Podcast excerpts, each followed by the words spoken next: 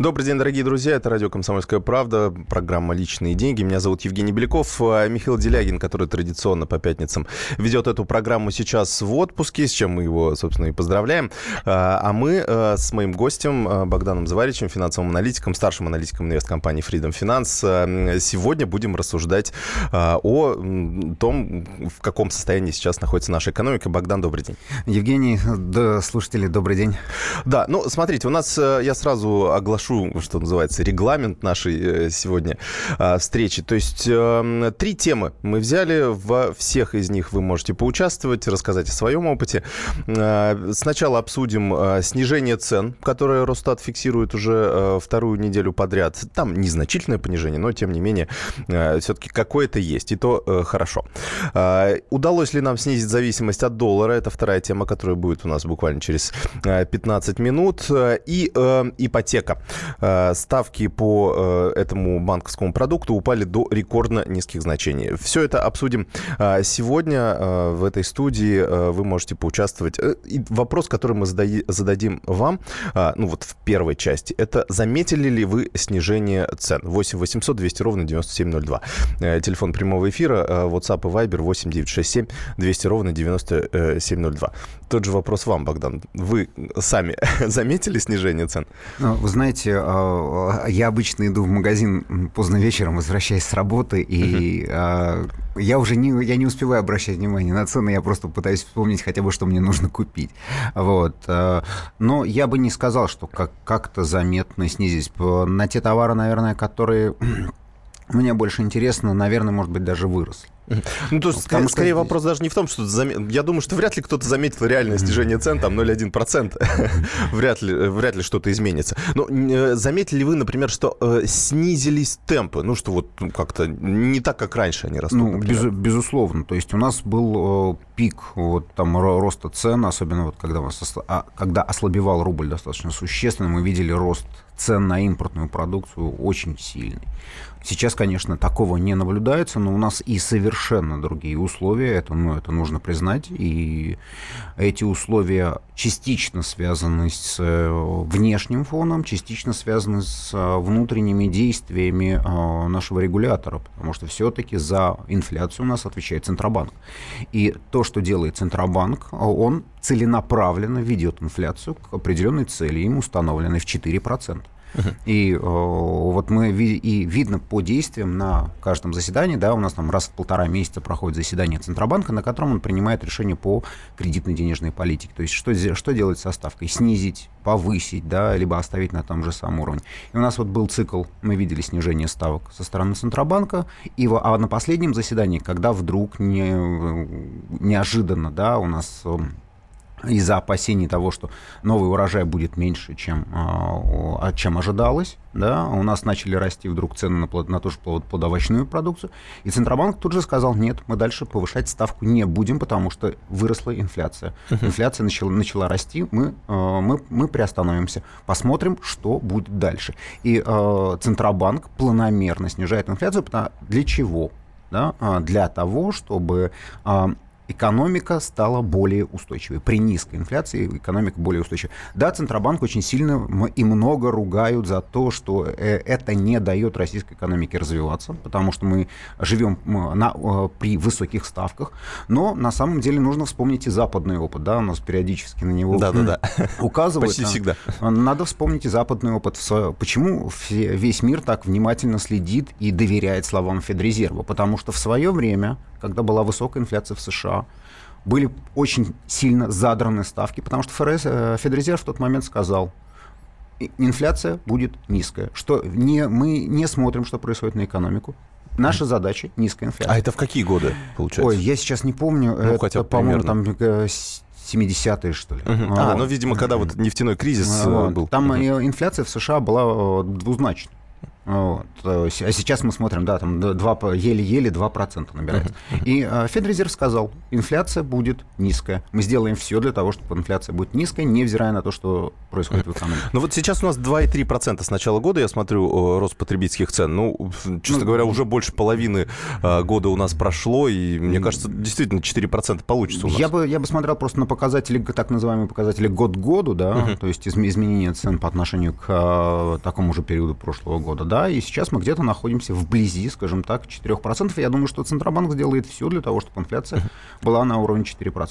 Что будет дальше? То есть, э, вот хорошо, мы достигнем этой цели. Дальше поставят цель 3%, 2%. Ну, то есть, как это на конкретно нашем кошельке будет отражаться? А, ну, а, смотрите, вот а, пойдем с точки зрения обычного предпринимателя. Да? А, когда у человека, когда в стране и там, где предприниматель ведет бизнес, инфляция 10, 10 12, 15 процентов, очень сложно прогнозировать будущие потоки.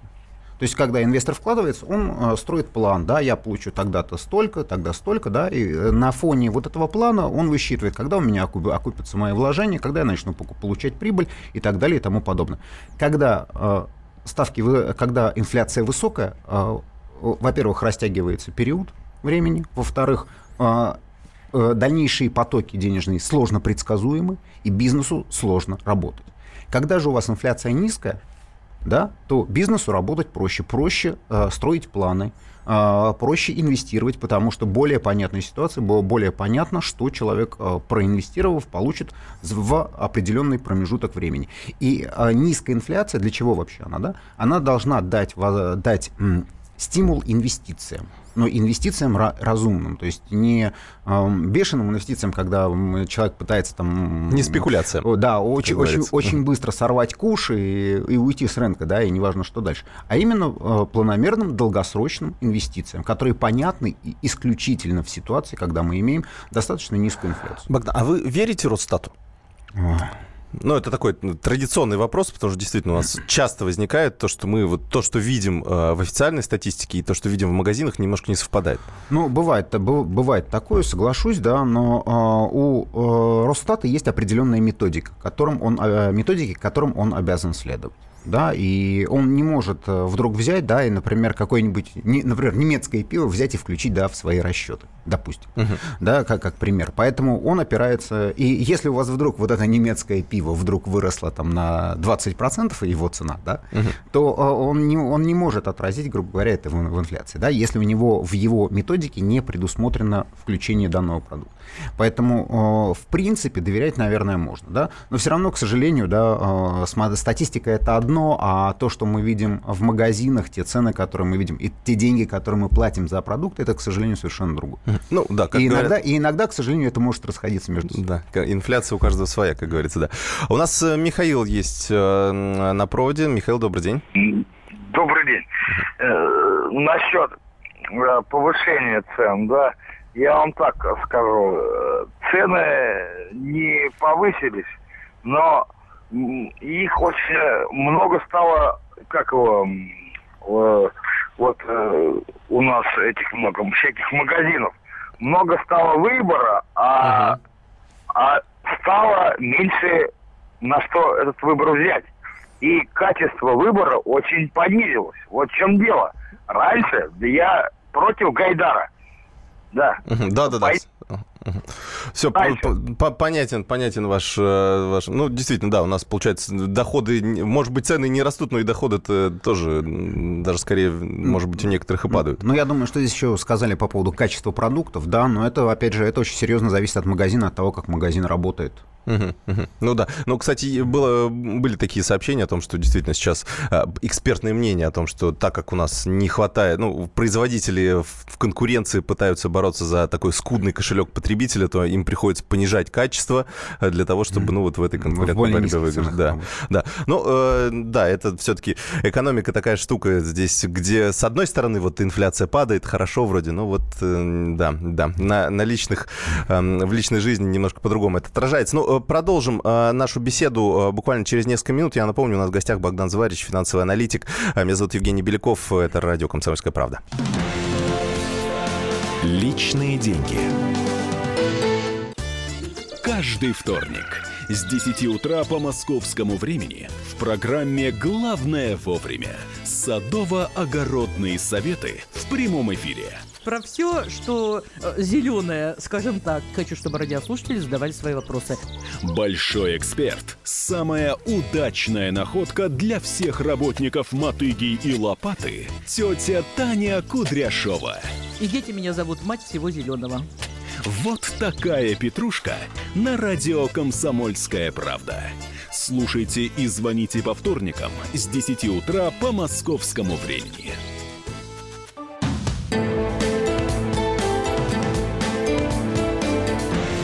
Личные деньги.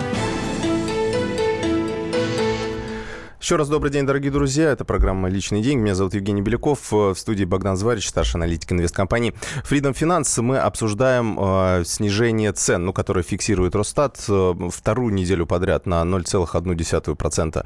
Э, у нас э, снижается официальная инфляция. Но это, в принципе, такой сезонный фактор. Э, вот как долго он продлится? То есть это до конца августа или сентябрь Я захватит думаю, что еще? еще, еще может, может захватить сентябрь, если то есть никаких, э, скажем так, потрясений не будет, то сентябрь вполне возможно, потому что это сейчас еще почему падает, да, если мы посмотрим там по статистике, я так понимаю, в основном падает э, плодовочная продукция. Да, с- с- свежий урожай пришел, да, и э, как бы предложение увеличилось, да, и, со- соответственно, продавцы стараются снижать цены, да, чтобы, э, чтобы быть конкурентоспособными на этом рынке. А, И, соответственно, э, по- и, соответственно, мы видим, мы видим снижение, снижение цен на плодовочную продукцию, и, соответственно, она влияет на общую инфляцию. Мгм. У нас э, вот ключевая ставка, ну, по крайней мере, это один из таких факторов, который вли- влияет на инфляцию, да, каким-то образом, или наоборот, да, или Основ- инфляция влияет основной. на ключевую ставку, да.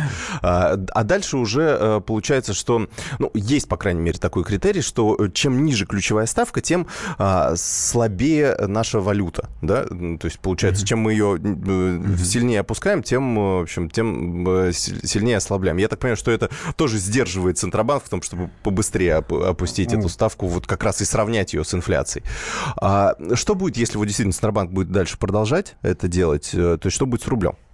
Ну, во-первых, да, есть различные факторы, которые влияют на инфляцию, да, это не только там, э, грубо говоря, ставка, но и, например, количество денег в экономике. Если там высокая ставка, но денег в экономике очень много, да, то это может негативно сказаться на инфляции, например, привести к ее росту. Поэтому есть не- не- не- несколько факторов, которые влияют. И вот рассматривать как бы один из них тоже, наверное, нельзя. И стабильность экономики здесь тоже э, как бы важна, потому что, ну, смотрите, вот в, в США ставка там один с хвостиком. Да. А, И э, как-то доллар, э, я бы не сказал, что он очень слаб. Да, Ну, по- да, последнее время там он, он снижался, да, но все равно, собственно говоря, да, в, шестна- в начале 2015 года, когда доллар там показал 80-85, ставка в США при этом была там нуле.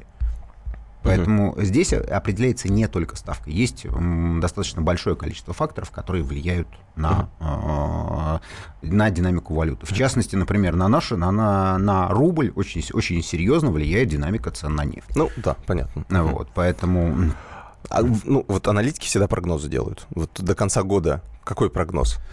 Уже, уже какой-то сопоставляли вот все эти факторы? Ну, безусловно, потому что и с начала года мы э, делали определенные предположения относительно того, где будет российская валюта э, к концу, вернее, скажем так, где будут до, где будет Да, доллар доллар, Мгм. по отношению к рублю к концу года.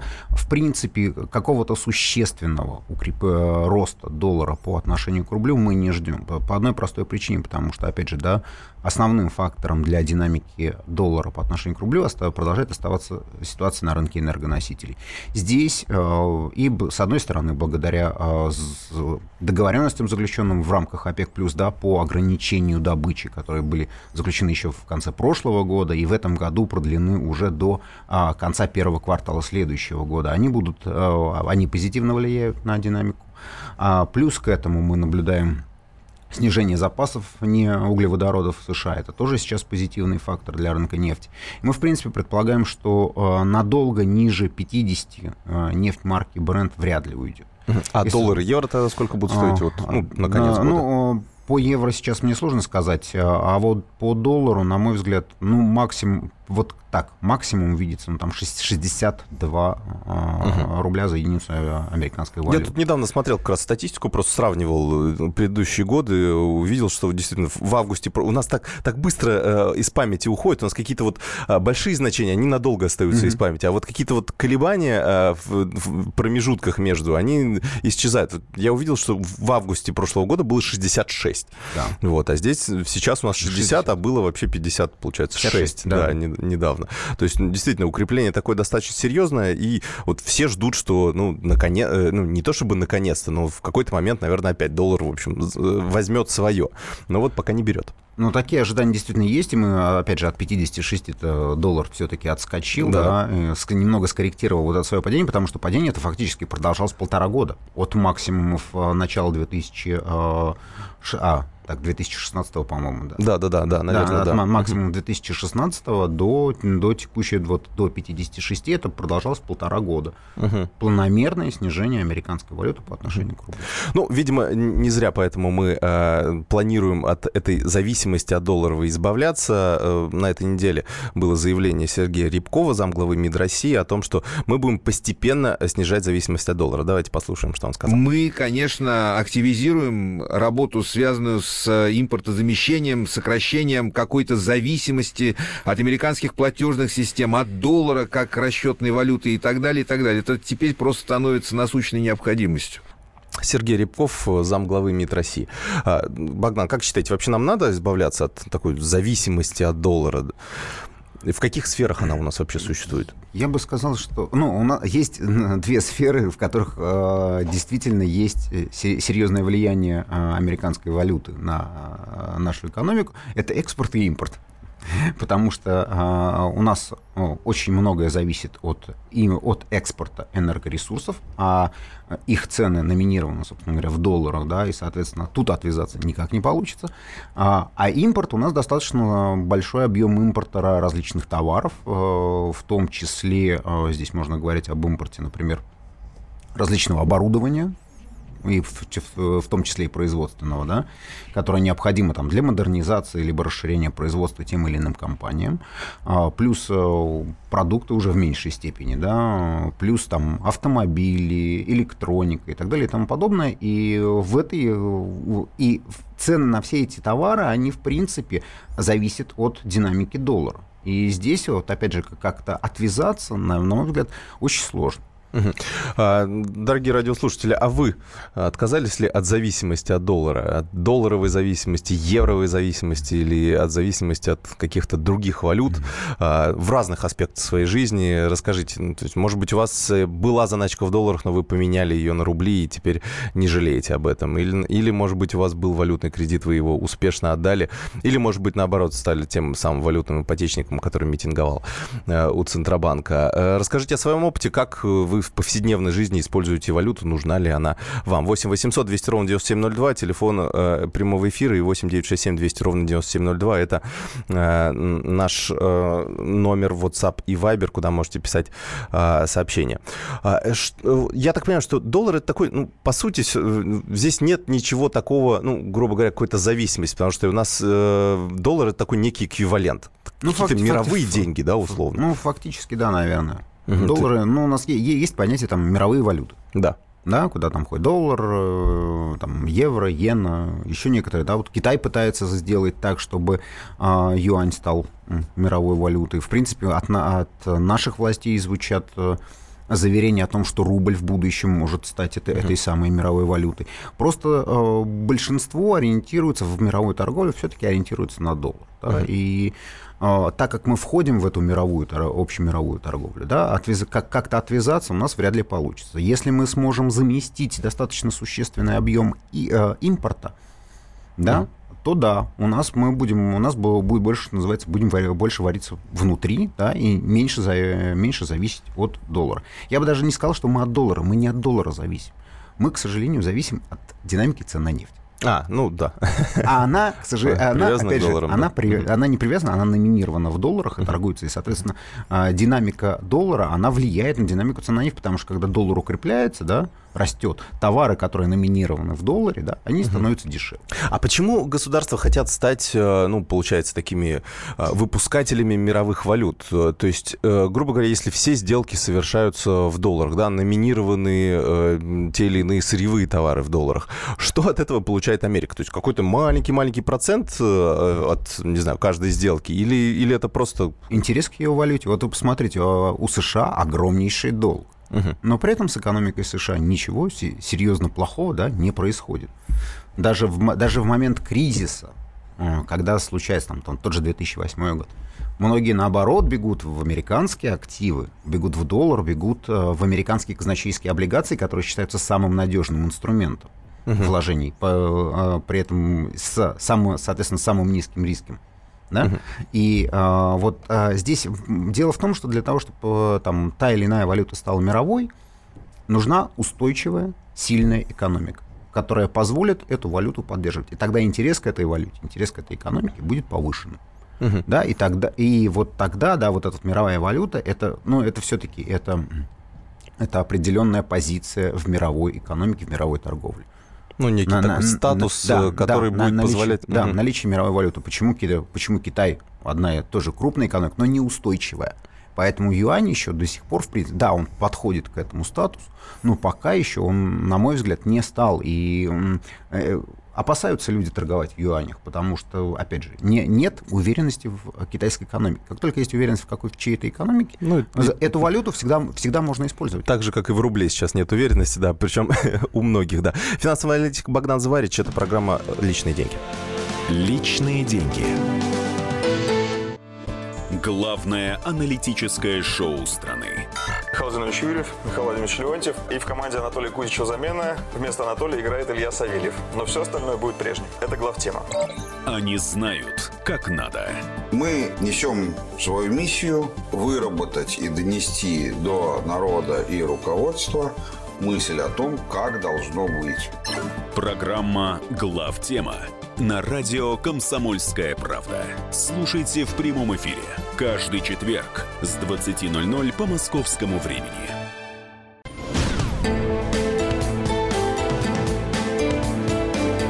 Личные деньги. Еще раз добрый день, дорогие друзья. Продолжаем наш эфир. Меня зовут Евгений Беляков. Это радио «Комсомольская правда», программа «Личные деньги». А, обсудили цены, обсудили зависимость от доллара. Теперь самое время перейти к ипотеке. А, мой гость сегодняшнего эфира Богдан Зварич, старший аналитик инвесткомпании Freedom Finance. А, действительно, ипотека у нас упала до рекордно низких значений. Там 11 с небольшим процентом по, в среднем mm-hmm. по выдачам. Это данные Центробанка. Это действительно рекордное значение за всю постсоветскую советскую историю. В общем, слава богу, да, как говорится. А, в общем, пускай, пускай падает и дальше. Может быть, мы э, не только по инфляции догоним э, какие-то развитые страны, но и по ипотеке. У меня вот такой вопрос. Мы действительно в первой части обсуждали инфляцию, которая уже до 4% снизилась. А, в, если посмотреть ключевую ставку, она снизилась до 9%. Ипотека снизилась только до 11%. Почему так, так долго? Вроде, ну, это же такие достаточно связанные вещи нам всегда говорили. Ну, вы понимаете, кредиты же, они же связаны с инфляцией, поэтому их нельзя выдавать ниже инфляции. Ну, в общем, они должны, вот, грубо говоря, банкиры свои 2% должны зарабатывать. Так тут уже больше, тут почти в три раза, по самому дешевому кредиту причем. Не с инфляцией. Не, а, а с чем? С ключевой ставкой, потому а. что э, банки, э, банки берут финансирование, например, в Центробанку. Приходит, приходит банк, берет деньги и приходит э, и предлагает в качестве э, э, и предлагает кредит населению. Да? Соответственно, а банк несет на себе определенные риски, того или иного кредита. Да, ипотека, автокредит. Обычно это, э, не, скажем так, э, кредиты э, менее рискованные, потому что у банка фактически есть определенное залоговое имущество, которое потом может быть реализовано в случае, если заемщик не гасит свой кредит. Угу. Да? Соответственно, именно поэтому там на потребительские кредиты там ставка выше, потому что фактически он хоть и меньше сам по себе, да, Да. кредит, но при этом э, фактически вы перед банком ничем не отвечаете. э, нет никакого имущества у банка, которое он может вас изъять в случае, если вы не платите. Ну да, человек пропадает просто и Да, не ему, платит э, деньги. банку придет, приходится там обращаться к коллекторам и так далее. Это, очень сло- сложные процедуры, они ведут к потерям банков, да, а им банкам же надо отвечать э, перед тем, у кого он взял деньги. Это, в- это вкладчики, это Центробанк, например, если он там фондируется в Центробанк. И, соответственно, поэт- именно поэтому ставки по кредитам определяются, ну, фактически от ставки Центробанка это ставка, есть такое понятие, как ста- ставка рефинансирования, да, где ставка, по которой банки могут рефинансироваться, да. А, При этом э, в текущий момент, да, а, некоторые банки, да, благодаря там, у нас до конца прошлого года была программа субсидирования ипотеки, например, да, и ставки по ипотеке были ниже. Сейчас э, часть застройщиков договаривается с банками и фактически субсидирует ипотеку э, для тех, э, кто покупает э, у них квартиры. Да, там, иногда там кредиты, например, доходят до 8%. Вот. И, а это уже, не, это Уже уже, не- неплохо, это да. уже ниже ставки Центробанка. И э, банки могут э, опереж- не- опережающими, те- если они ожидают, что А, будет снижаться ставка, что то ставка, они- будет, А, что ставка понятно. рефинансирования будет снижаться и дальше, они могут при- сами снизить ставку, да, и предложить более приятные условия, особенно если они видят, что надежный заемщик, да. Как Для банка очень важно, чтобы они хотят дать в кредит, они, может быть, даже дали и под 6, и под 8%, и под 7%. Да? Но для этого э, заемщик должен быть абсолютно надежным. То есть они должны, банк должен видеть, что а, этот заемщик не несет для банка рисков. Я уже видел, кстати, сообщение, даже 7,5% один из застройщиков предлагает по своим объектам, ну, видимо, в, в партнерстве с каким-то банком. 8 800 200 ровно 9702, телефон прямого эфира. Вы под какую ставку готовы взять ипотеку? Вот э, если, э, допустим, у вас есть первоначальный взнос, есть необходимость э, брать э, квартиру, покупать, вот вы под какую ставку готовы взять ипотеку? Э, 8 800 200 ровно 9702, 8 967 200 ровно 9702, это если вы хотите нам написать сообщение в WhatsApp или Viber. Кстати, нам приходили сообщения по, по поводу цен. Здесь э, есть несколько интересных. Например, такие же цены настолько упали, что даже стыдно перед продавцами. Да, На целых 0,1%. А, Да, ну, в общем, э, что касается ипотеки, э, то есть это же всегда такие связанные сосуды, да, то есть, с одной стороны, ну, доступность денег для того, что, ну, потому что большинство э, сделок э, на жилищном рынке, очень много сделок, по крайней мере, проходит с помощью ипотеки, ну, просто физически люди не могут столько Ну да. денег накопить, чтобы купить квартиру, даже несмотря на то, что цены а, на, недвижимость немножко упали. Ну, э, как я понимаю, что если ниже будет ставка опускаться, то это будет повышать спрос, и это будет увеличивать э, как раз-таки цены на недвижимость. То есть есть ли эм, вероятность того, что вот да, хорошо, мы обрадуемся, что ставка по ипотеке упала, а потом и увидим, что на 100% выросла цена на недвижимость опять. Как тогда, в середине 2000-х. Ну, на 100% вряд ли в текущей ситуации. Достаточно большой объем предложений сейчас. И э, разговаривая с риэлторами, я так слышу, что рынок, рынок сейчас, что называется, мертвый. Вот, в частности, и вторичный, да, и на первичном особо, особо сильного вроде как спроса нет. Почему, еще- почему еще э, застройщики пытаются договориться с банками и субсидировать ставку? Потому что им это тоже выгодно, потому что у них есть, стоят там либо строящиеся, либо по- построенные квартиры, им нужно их продавать, да, и для этого нужно дать э, человеку условия, которые были бы ему интересны в, э, скажем так, в, во всем том спектре услуг, которые есть, да?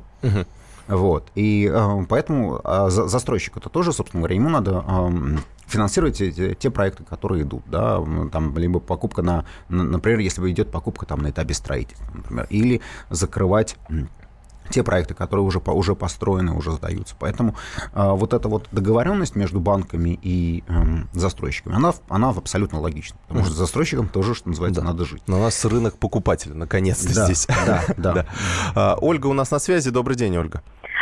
Здравствуйте. Знаете, я крайне нуждаюсь в жилье, но однако я не могу взять ипотеку даже по минимальному, э, по минимальной ставке. Минимальная ставка, я не знаю, там 5-6 э, процентов. А Потому что в нашей стране нет гарантии на завтрашний день. Э, Ты можешь лишиться работы. У нас завтра поднимется доллар, упадет, соответственно, рубль. А, И кроме того... Ну, если вы в рублях возьмете доллары, вам уже тут без разницы. ну, понятно, понятно. Ну, и в любом случае у нас в сентябре месяце обязательно повысится стоимость э, а, жилья, первичный или вторичный рынок, Почему? неважно, все равно. А, ну, посмотрите, все к этому идет. Э, Это само, во-первых, э, неуверенная цена в руб... в отношении рубля к доллару. А Она, это искусственное сдерживание. В любом случае рубль упадет. Это, э, поверьте, так это будет. Э, Обязательно к Новому году нас до 100 догонит. А, Ага, э, вот Я, кроме того, считаю, что а, вот э, сейчас то, что передает статистика, это совершенно э, неправильные цены. Совершенно. Нет никакого снижения на стоимость продукта. Но если только что а, помидоры снизили, картофель на это, все растет. Элект... Самая главная цена на электроэнергию возросла, на бензин возросла, а это везде составляющая в себестоимости любой продукции. Ясно. Спасибо вам большое. Согласны с таким прогнозом? Ну, По поводу 100 рублей, 100 рублей за доллар, да. я не думаю, что мы увидим вот такой вот коллапс. Для, этого, для этого действительно должно что-то произойти серьезное в мировой экономике. Ну, это, Чтобы, с одной стороны, конечно, в 2014 году тоже никто не предполагал, да, что до 80 в, в- в какой-то момент скаканет э, доллар, но тут такая, ну, действительно, непредсказуемая ситуация. Ну, нет, бывают, случаются так называемые черные лебеди, да, это непредсказуемые э, ситуации, которые оказывают очень существенное влияние, да, на, на э, экономику, да, и, соответственно, на динамику рынков. А, Что же касается сильного ро- э, роста цен, ну, проблема в чем, да, А, если вы сейчас берете кредит, да, то вы сейчас заплатите, ну, а, а- Ну, офо- да-да-да. оформите по текущей цене, да, и если ваше жилье вырастет в цене, то фактически у вас объем залогового имущества увеличится. Ну, по да, сравнению, логично. с, есть, по сравнению с мгм. тем, что вы должны выплатить. Ну, в любом случае, то есть кредит не изменится от этого. Да, кредит, есть, если- кредит от этого не изменится, ставка останется прежней, да, и сейчас ставки действительно э, низкие, и многие сейчас думают о том, чтобы рефинансировать свои предыдущие кредиты, те, кто, те, кто брал раньше по менее, на менее выгодных условиях, в принципе, это, то- это тоже, наверное, логичный шаг э, рефинансирования того же ипотечного кредита, например. Единственное, там надо, конечно, внимательно смотреть за условиями, да, что, потому что там можно потерять какие-то а, какие-то услуги, да, например, а, которые у вас уже есть. А, вот. И если, если их не хочется терять, то здесь, здесь надо просто отнести, да, сколько вы выиграете в ставке по сравнению с тем, что вы мо- можете Да-да-да. потерять. Если вы ничего не теряете, то почему бы не попробовать рефинансировать кредит? Причем это на самом деле это касается всех кредитов, взятых по более высоким ставкам. Если у вас есть такая возможность, почему бы этого не сделать? У нас э, есть сообщение. Александр Ставрополь готов взять ипотеку под 5% годовых, не выше. Ну, разумно. В принципе, не знаю, может быть, года, года через 2-3 у нас будет такая ипотека. Ну, не знаю, у меня такой оптимистический прогноз, если, если все действия Центробанка будут продолжаться в том же ключе, в котором они сейчас идут. А, и вопрос вам, Богдан, кстати, да. Э, Что с экономикой, что ожидать нам, цена на нефть, какая и куда пойдет в перспективе?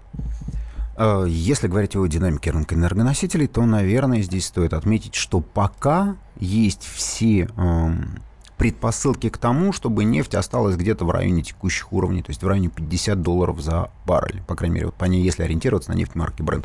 Потому что вот то соглашение ОПЕК, о котором мы, ОПЕК плюс, которое мы упоминали ранее, да, об ограничении добычи, оно, безусловно, влияет на рынок и, и является основной его поддержкой. Если здесь ситуация э, сохранится неизменной, то есть они могут вполне про- еще дальше продлить это соглашение, это будет, э, опять же, поддержкой для рынка.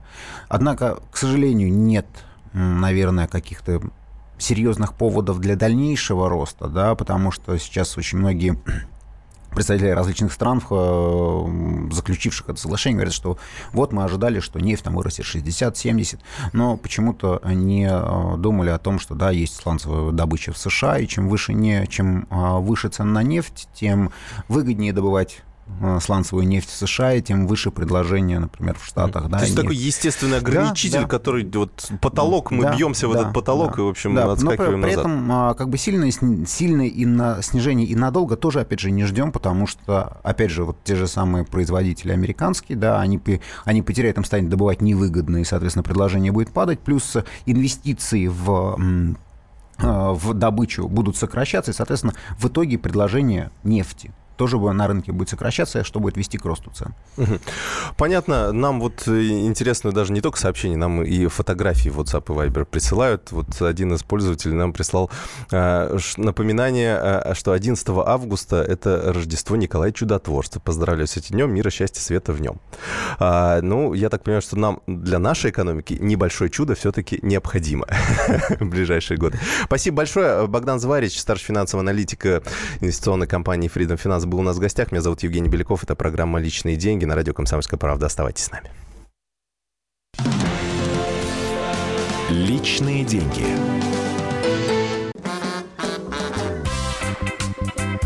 И в России. Мысли нет и денег нет. И за рубежом.